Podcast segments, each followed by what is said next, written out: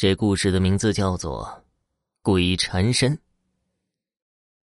今天说的是一个黄大仙报复人类的故事。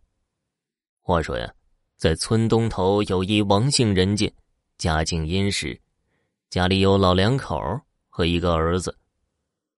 老王两口子待人和善，村里不管谁家有事都去帮忙张罗，是个心地善良、好交朋友的人。因此，乡里乡亲还是比较尊重他们。也不知道老两口子上辈子造了什么孽，这么好的人居然生了一个混蛋儿子。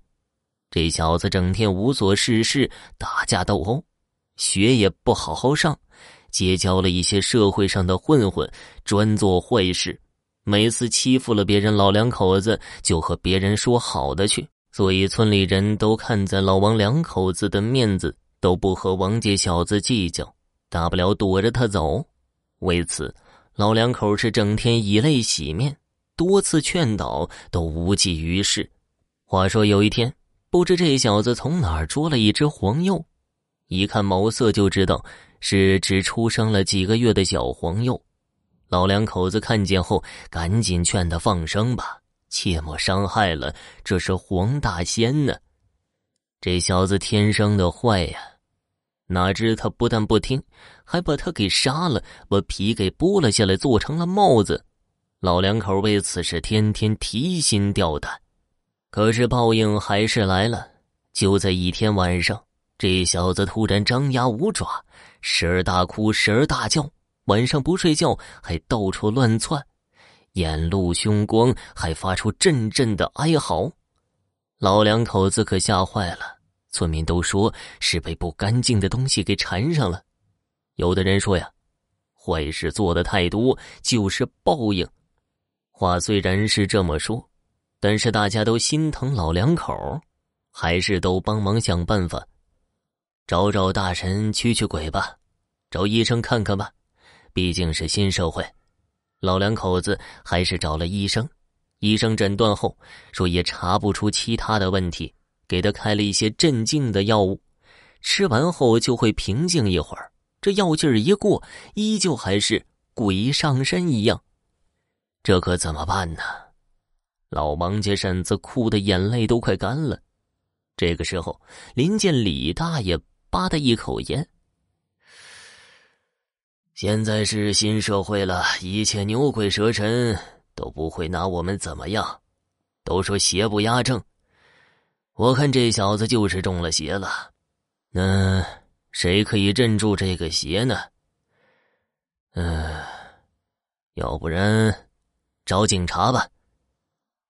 大家你一言我一语的都点头，就听李大爷的吧，死马当活马医。村里的张叔不就在县里公安局上班吗？大家响应道，村长带着两个人马不停蹄的往县里赶去。长话短说，到了公安局，把事情前前后后和张叔说完。张叔二话不说，带了几个人，由村长带着回到了村里。张叔一行几人来到老王两口子家，看到王家小子的现状，不由得皱了一下眉头，说：“呀，晚上行动。”几名青年干警相互看了一下，都点了点头。那天晚上，天特别的黑。张叔带着几名警察，穿着警服，好个一身正气，拿着绳子径直走到屋子里。就在这个时候，王家小子突然说话了：“好啊，你们竟然敢抓我！哼哼哼你们抓不到我的，我在很远的地方，我在山上。”那声音让人听着是那么的尖，尖声中还带着颤抖，随着窗外吹来的风打到身上。每个人都不禁打了个寒颤，老王婶子更是吓得往老王身后躲，感觉浑身都在颤抖。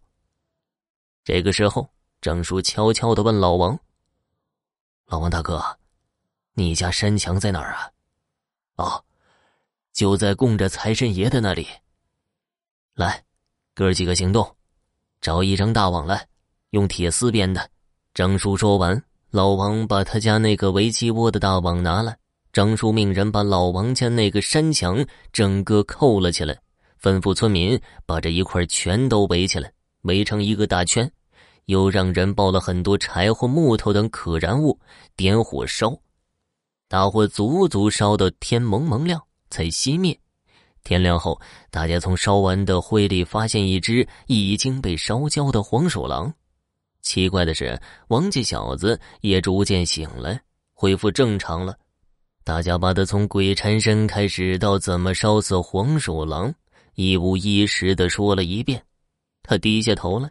从此以后，王家小子是痛改前非，大彻大悟，改掉了所有的恶习，做了一个真真正正的好人。听众朋友，本集播讲完毕，感谢收听。